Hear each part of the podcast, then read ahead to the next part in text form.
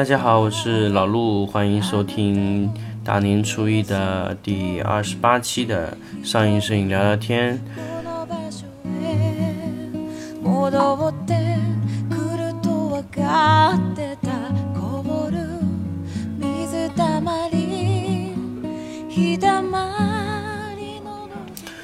那么今天是大年初一，那么。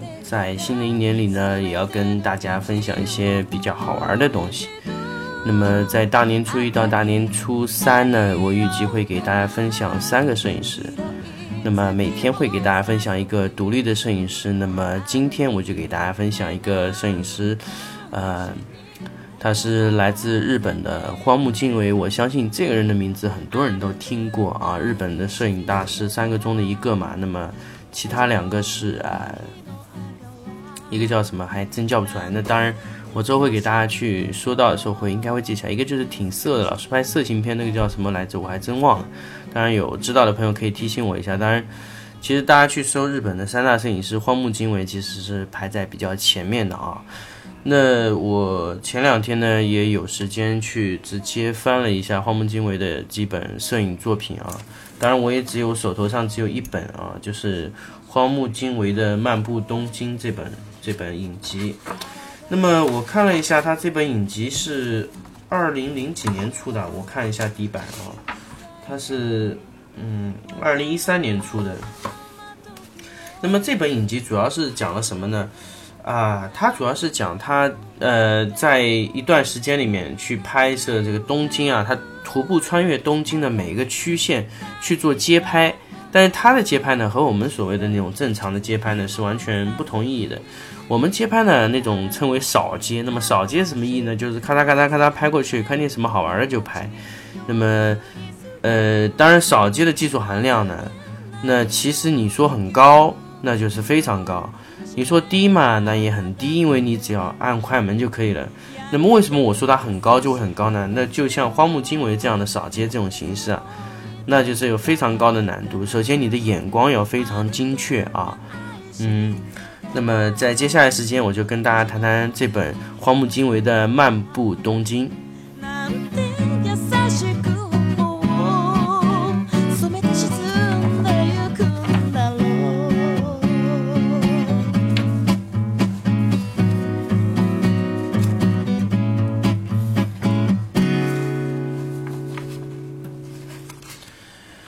那么这本书呢，现在就在我手边上。那么我一张一张放给大家去做啊。他首先是前面呢，就是他去拍了这个银座，然后呢，他的片子里面呢，几乎就是 表现出了银座那种特点。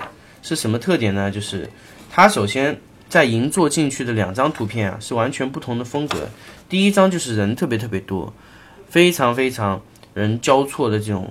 一种一种方式啊。第二张图片呢是人非常非常空，做了一个特别大的一个对比。那么日本很多摄影师啊都非喜非常非常喜欢去做这种超大型的对比啊。嗯，因为我我可以说，其实日本很多摄影师啊，他都是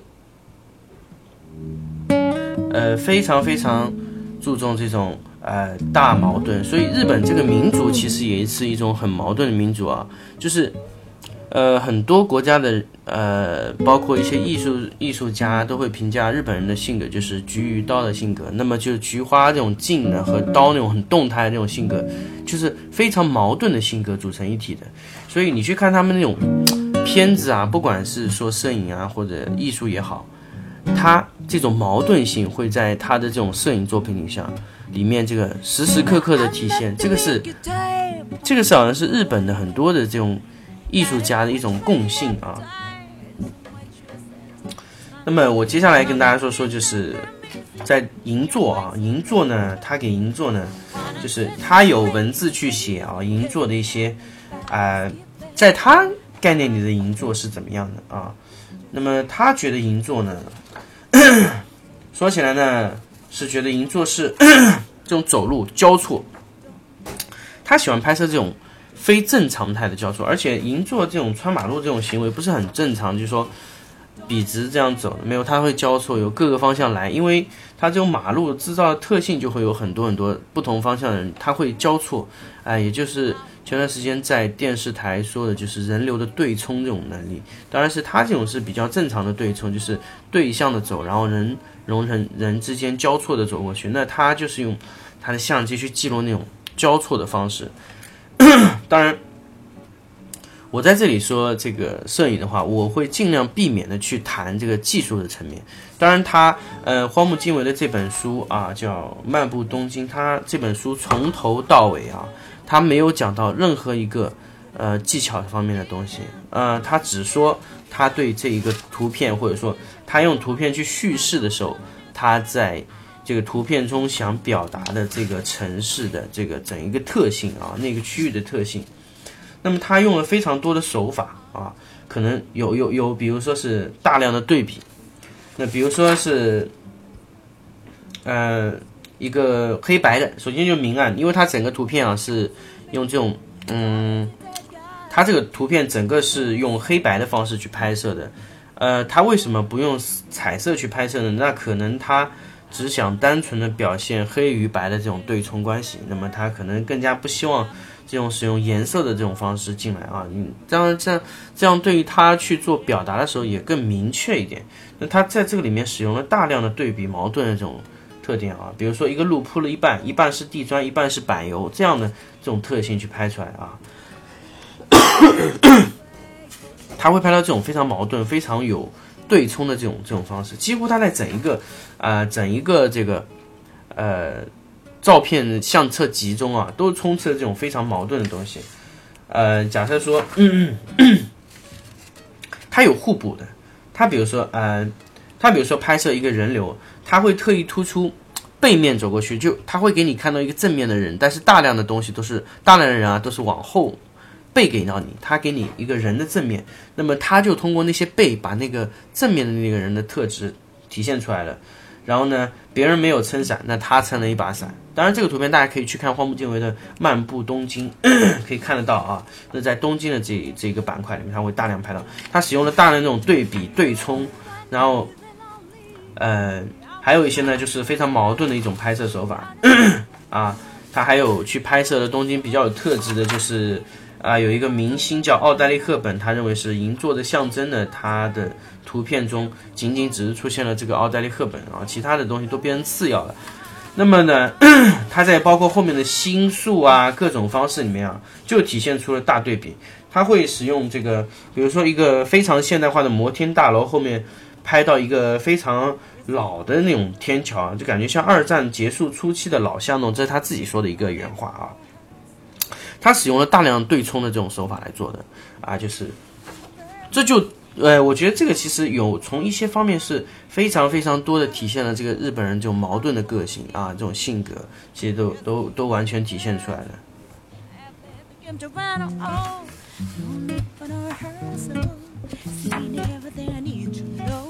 Just give a universe.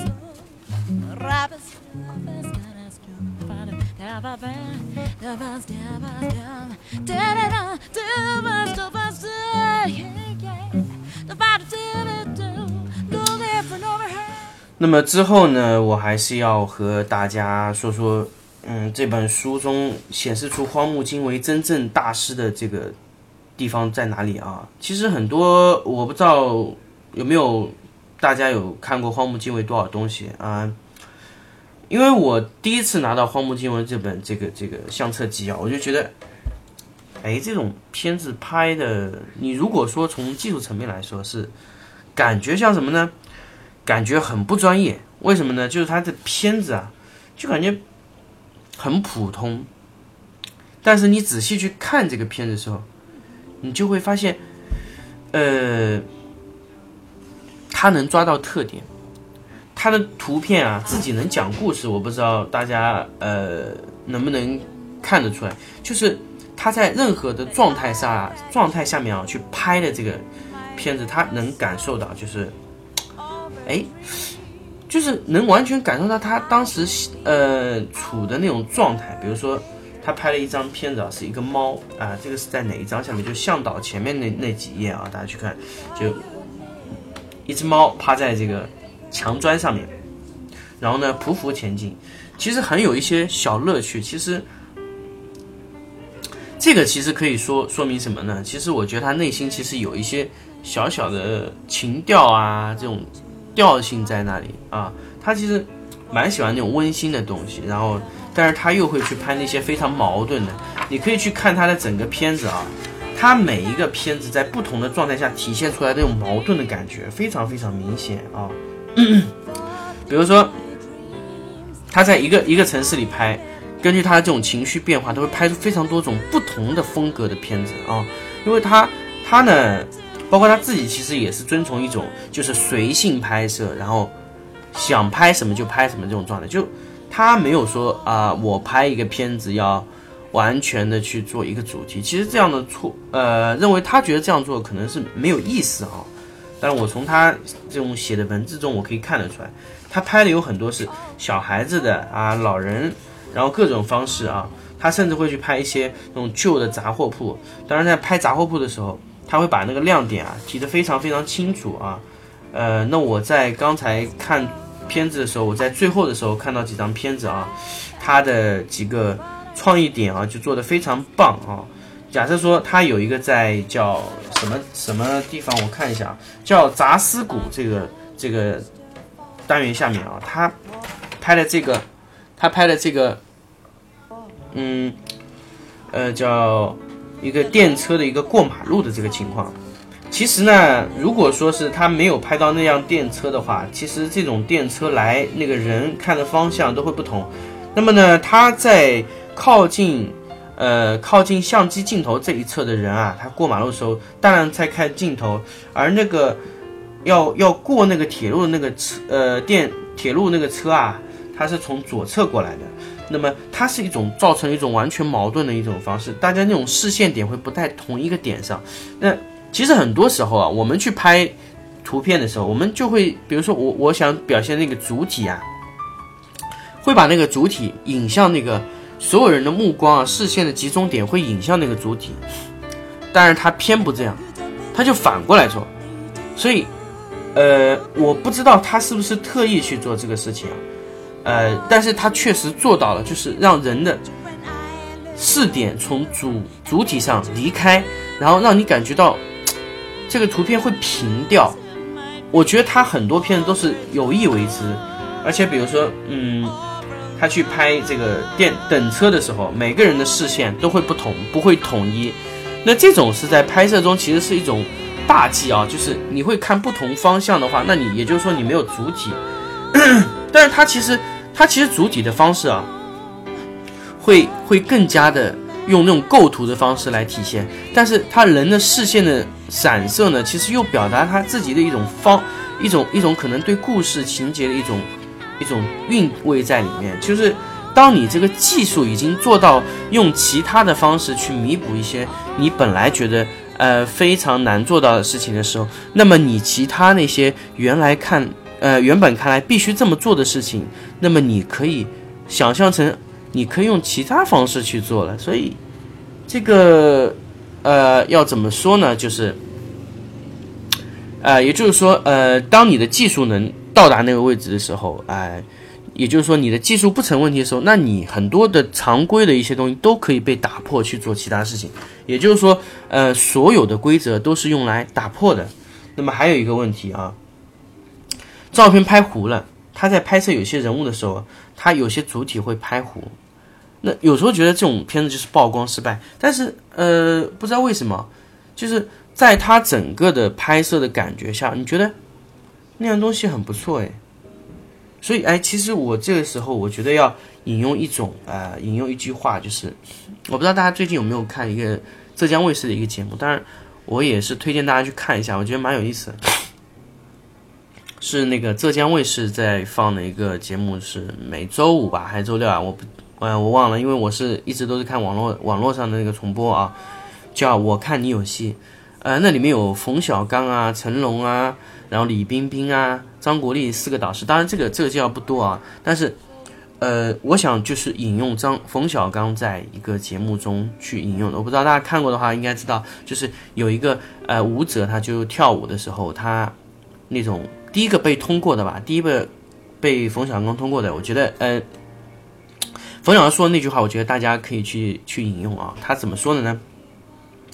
当你把大量的精力花费在技术这个问题上的时候，你其实呢，呃，当然不是原话，我就也就给他引述一下啊，就是你花大量时间在技术这个问题上的时候，你有时候会让你的呃作品啊。会变得更加像炫技巧一样的，呃，一种一种感觉啊。但是如果说你的技巧达到一种程度的时候，就是你的技巧可以随意的去使用的那种时候呢，那技巧已经成为你去表达的一种手段或者一种方式。那么这个时候呢，你到达了一个新的层级上了，那就是说你去做这个表演，或者说你去做你的作品的时候，你完全不是一种炫技的行为。那个技术呢，其实只只是在你的这个艺术创作中给你的一种手段，就相当于我们有时候去，呃，呃。吃饭的时候，我会用多一种方式去做这个事情，但是不等于说我每天都要这么做。我在做每一个事情都要这么做，就是相当于我们以前很多时候，呃，呃，我想说，其实大家都会有一个误区，就拍摄的时候就觉得，哎，我今天学会一种光笔或者硬光，那我我我之后的拍摄我就想用硬光了，怎么办？对，你是会了这个技术，但是当然你要考虑在嗯你的这个创意中啊，你的整一个。灯光啊，思路啊，是不是合适？当然，很多时候，呃，我不能说我自己啊，我我觉得有些时候我去做一个，呃，因为我是做创意摄影这块嘛，那我很多时候去做创意摄影拍摄的时候，我会去，呃，假设说我今天，呃，拍摄一个道具，我场景搭好，那我觉得。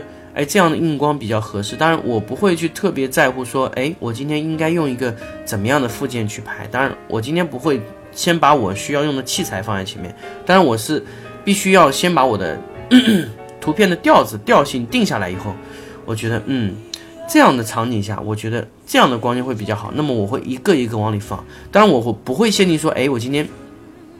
用怎么样的光线去做这个事情？当然，因为为什么我去不去做这个判断呢？因为我其实对每种光线落在这个这个物体上的这种感觉我知道，所以呃，我可以直接按照我自己想要的感觉去给他做这个事情。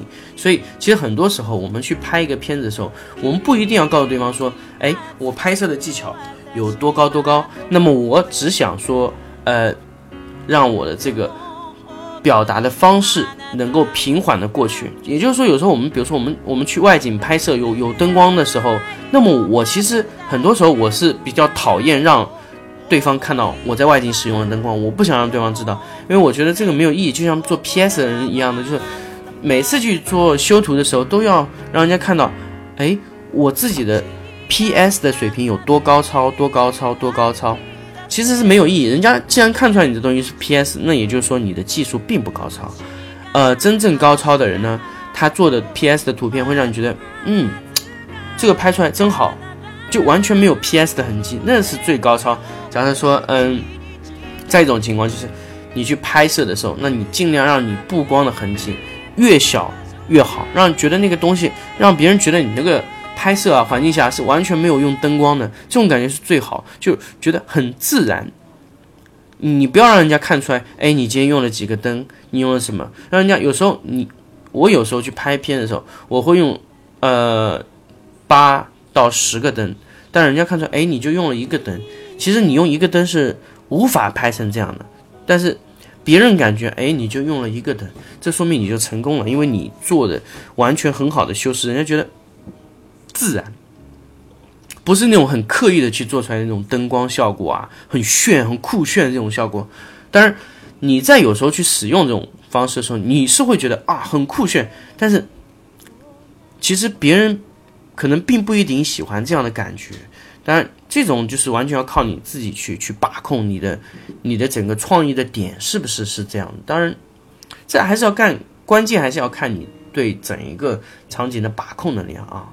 那当然扯得很远啊，跟今天那个荒木经惟这个扯得又比较远啊。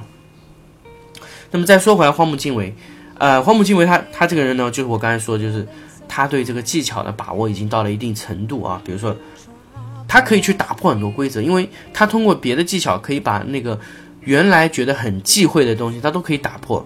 那么我们不要轻易去打破规则。我们在没有达到那个水准之前，我们不要轻易去打破那个规则，因为我们还没有到那种任意操控那个技术的层面。我们可能还要按照规规矩矩去做。但是荒木经惟值得我们学习的是什么呢？我想跟大家说，他对细节和整个感觉的把控能力，我觉得是我们大家应该去学习的啊。比如说他拍他 他去拍片子的时候，拍 model 的时候，他他会去说什么呢？他觉得，嗯，会主动的跟人家要求握手，然后比如说，呃，非常友好的去做一个事情。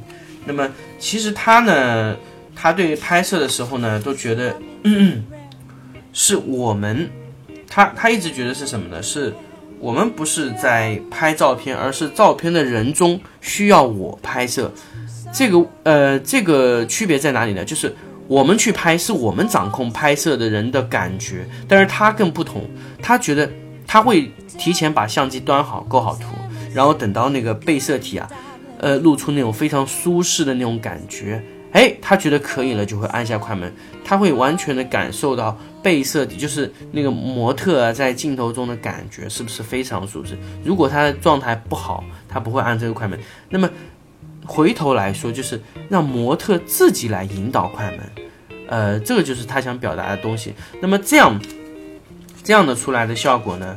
那么其实，呃，虽然说有点主观，但是我觉得，呃，它会让模特在整个画面中的构图更自然、更舒服啊。因为我们很多时候拍出来片子不好，都是因为模特的表情不不是僵硬，就是呃奇怪啊。就是完全没有达到他想表现的那个状态下的表情，所以如果模特是进入不了那个你想要他达到那种状态，你拍的任何图片都是没有意义的啊。那么接下来呢，我再跟大家分享一下，呃，他在另外的几张片子中的一个呃拍摄的感觉。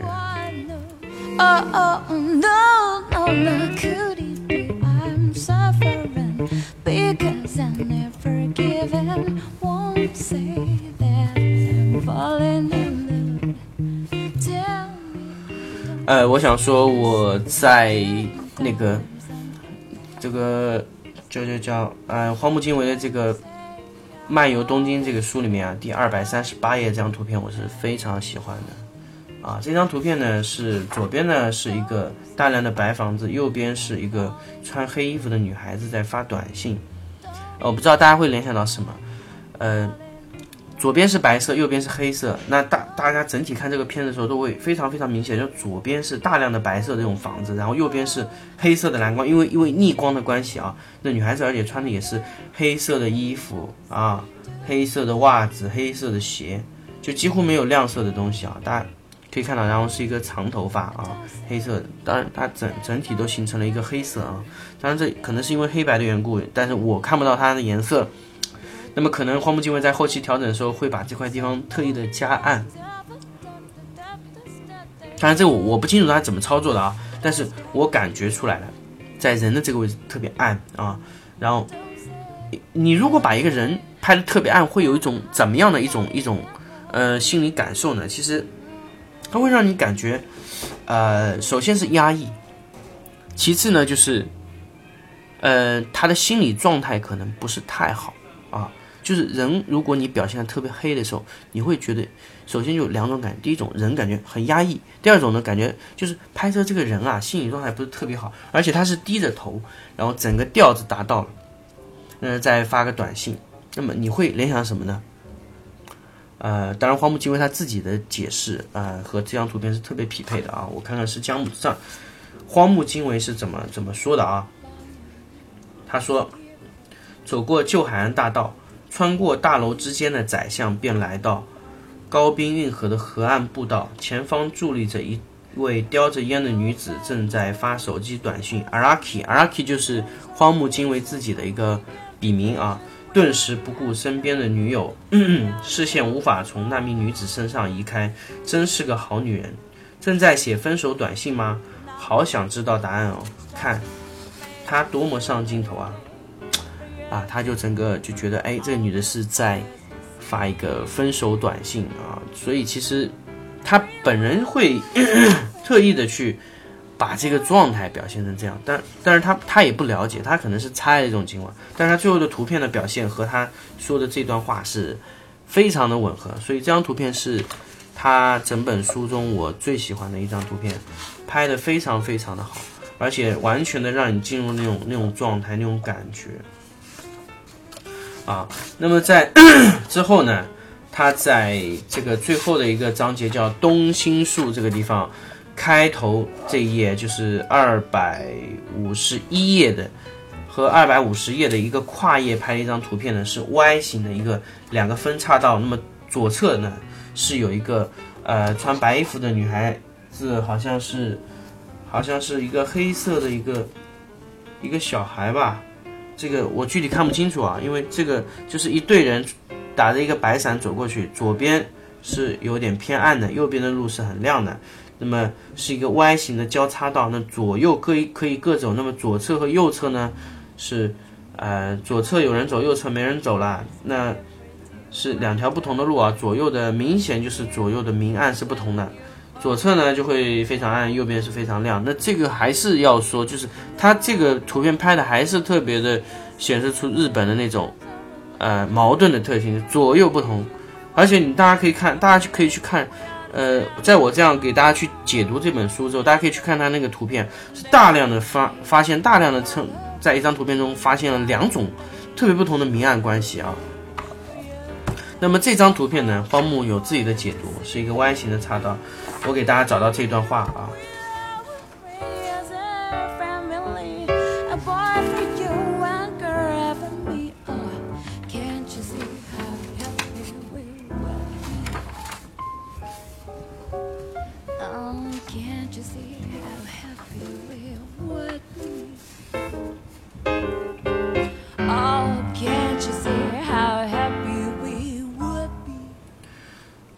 他来了。他这段话是这么说的：走过赏樱圣圣地，一边欣赏着一旁的旧玉亭凉亭边前进，我发现前方有一对紧紧依偎的情侣啊，很甜蜜嘛。我又来来玩跟拍喽。哦，手的位置不错，正要往胸部移动吧，看来就快摸到了。到了前方的 V 字路口，就是两人道别的时刻呢。时刻吗？咦？两人还是粘着不放，继续前进了。OK，他对整个 状态的解读就是完全是这样的形式。他觉得一条路可能要分成岔道，那么最后他们还是走了一个方向，那么可能他们就是走到暗的方向。但你可以有不同解读啊，因为我觉得，嗯，首先两条道意味着一种两种方向，但是他最后选择暗的那一面，也就是说他们呃是不是？会同甘共苦的意思呢？当然自己可以去自己解读，因为他走的那边确实比较暗的啊。嗯，然后呢，他呃后面呢，其实也就整个就结束了啊。当然，包括他最后有拍到一些阳剧啊，这些阳剧树啊，大家可以去看啊。就在日本的一些阳剧树啊。当然，荒木经惟本人，他我觉得他也是一个蛮色的一个人啊。他呃，当然，日本很多摄影师都会表现出这种状态啊。他这种状态就是，呃，色，当然和民族有关。他这个民族就可能对性有一种特殊的崇拜。我不能说它是一种色的一种像，当然大家从小的时候都看过大量的这种，呃，日本这种岛国动作片啊或者怎么样，但是。但是你不能说日本人是因仅仅是因为色去导致这种结果，我觉得可能他对性的一种崇拜可能有很大的占比在这个其中啊。当然，这个当然是大家可以自己去去解读，不一定要觉得 我的是对或者不对啊。当然，大家可以自己解读了。但是，呃，但是日本人都有这个通性。呃，那么在这期节目的最后的时刻呢？我想给大家说说荒木经惟在这本书中最有价值的几段话出现在什么位置啊？那我是几乎快看完的时候，在呃荒木经惟的《漫步东京》的这本书的二百七十一页和二百七十三页中查到了他这本书最重要的几点。我也想把这几句话送给大家，就是在做摄影或者喜欢摄影或者摄影发烧友，或者说或者说是想通过摄影去表达一些什么的一些艺术家们啊，我想给大家读读这几段话，我觉得他说的非常好，而且我觉得是我们要呃记住的。那么我现在来把它原文读给大家听啊。他这么说：不必勉强通过摄影试图表达什么，因为城镇与巷道都清楚地说明了一切。况且照片这种东西，就是要拍的平凡无奇才有韵味，才有韵味啊！不必考虑太多，凭直觉按下快门就对了。记得一定要随性之所至。因为摄影机会好好的帮我们看着，所以没问题的。摄影的最高境界不就是这么回事吗？只不过以数码相机随手拍下的不算哦，必须让，必须先让被摄体的影像烙印在底片上再显现出来，这个过程是绝对不可省略的。换句话说，一定要经历这段摩爱互动的缓冲，这是为让。摄影师捕捉与被摄体之间的逢魔时刻，留出这段，唯有留出这段空档，让双方吐呼吐音吐息呼应吐息，摄影师才得以看见被摄体真正的内在。那么，他整段话的主要的精髓就是告诉你，呃，有时候我们呃通过很多很多技巧手段去关系去表达。呃，图片它在里面的内容的时候，就是我们强行把图片刻上了一种印记，然后会呃，你们会不由自主的就跟着摄影师的状态走。那么他所谓做的一个图片，就是要把照片这种东西拍的平凡无奇。所以我刚才跟大家说了一个问题，就是每一张图片大家可以有不同的解读方式。我觉得这样的图片是非常非常好的。然后，呃。所以大家不要一下子看他图片就觉得，哎，这是一个完全是不懂摄影人拍嘛，就是，就啊，拍出来东西好好没意思哦，然后又没有主体，呃，他又没有特别指向性，你要花非常多的时间，你去看他图片，你才能找到他想表达那个主体，但是你你又不确定是不是他真的想表达那个主体，有猜的成分，就像哈姆雷特这种，每个人看都会有不同的那种哈姆雷特在心里啊，当然。也就是说，他的指向性是非常弱。他拍的图片啊，那么还有一个一句话是什么呢？呃，我再给大家读啊，因为他说的有道理话太多了啊，说的骄傲一点啊，从前面开始读啊。还有一个重点就是要每天不不错的持续拍摄。对我而言，摄影就是人生。所以每天拍拍照呢，是如呼吸般自然不过的事情。说的骄傲一点，并不是摄影师拍下时代，而是时代催促的摄影师按下快门。摄影师正面承受时代所发出的耀眼光芒，而时代也对此有所响应。所谓摄影，正是这般双方相互的应答。与女性的相处也是如此。单方强求是行不通的，对方迎面送来的气息，自己必须将其深深吸入，再吐息响应给对方，必须有着这样的关系才行。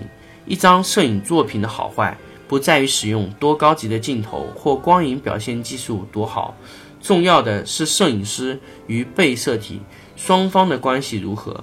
比比起计算机影像处理，当然是人脑影像处理压倒性获胜。因为啊，若只是为了单纯的拍照，没必要让自己变得这么孤独吧。我一直是这么认为的，我也会继续贯彻这个思想的。那它其实说明了什么呢？就是首先，摄影师去按快门的时候，有时候他会。甚至会忘记掉是摄影师去主导这个画面，而是让画面主导摄影师去按下这个快门。这是一个非常非常新鲜的这个案例啊！当然，嗯，就是说你在拍摄这种状态，就是你画面中的人，而是你要跟着那个节奏走。当然，这个是纪实摄影一个非常必须的做到的事情啊。还有一个问题呢，就是他说的，我们摄影作品的好坏啊。跟你用的设备啊，还有你的技巧都无关。他他觉得，他觉得啊，摄影师与被摄体的关系的好坏啊是比较重要的。那么他想让人和被摄体互动起来。那么他所以最后说了一句话：若只是为了单纯的拍照，没必要让自己变得这么孤独吧。有时候我们去拍照的时候，就会忘记了被摄体本身的一个。呃，感受。那么这个时候就感觉我们独立的在工作，而被摄体呢，就相当于是个机器人一样被你操控着，所以这种感觉其实是很差的。那你拍到后面，你能得到是怎么样的图片呢？仅仅是像人台模特一样这样给你拍出来的图片，而缺少了那种灵动的感觉。我相信大家啊，在很多呃拍摄过程中，大家都会记得，如果你跟模特去沟通，或者说模特跟你沟通呢，要双方沟通要非常非常流畅的情况下去拍摄出的作品，和你非常非常僵硬和机械化拍摄作品出来的东西，是不是是一样的？所以通过这种对比，大家可以知道，哎，其实一种流畅的沟通方式其实是非常非常重要的啊。那么整一本书呢，我给大家说到这里。大家如果有时间呢，可以去读一下荒木经惟的这个《漫步东京》这一本相册集啊。如果说是条件比较优势的话，可以去买一本来看看。我看到这本书呢是五十多块钱吧，好像二零一三年的版本，我不知道现在有没有在翻，因为我是借看呃借阅的啊，因为也是我花了大概一天多的时间把它整个都读完，嗯。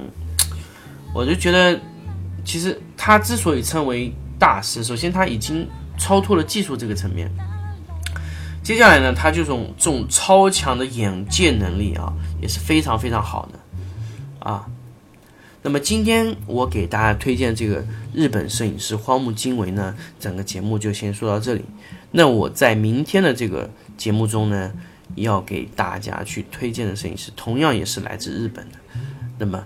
具体是谁呢？那我们在下一期节目的时候呢，我们大家啊要持续的来听啊。我在明天节目中，我会给大家增加一个摄影师，也是同样来自日本的。好，那么这期节目呢就先到这里，大家希望大家会喜欢。那么在这里也要祝大家新年快乐啊，在羊年里面大家都会生活的更加开心一点。好了，大家晚安。しあの日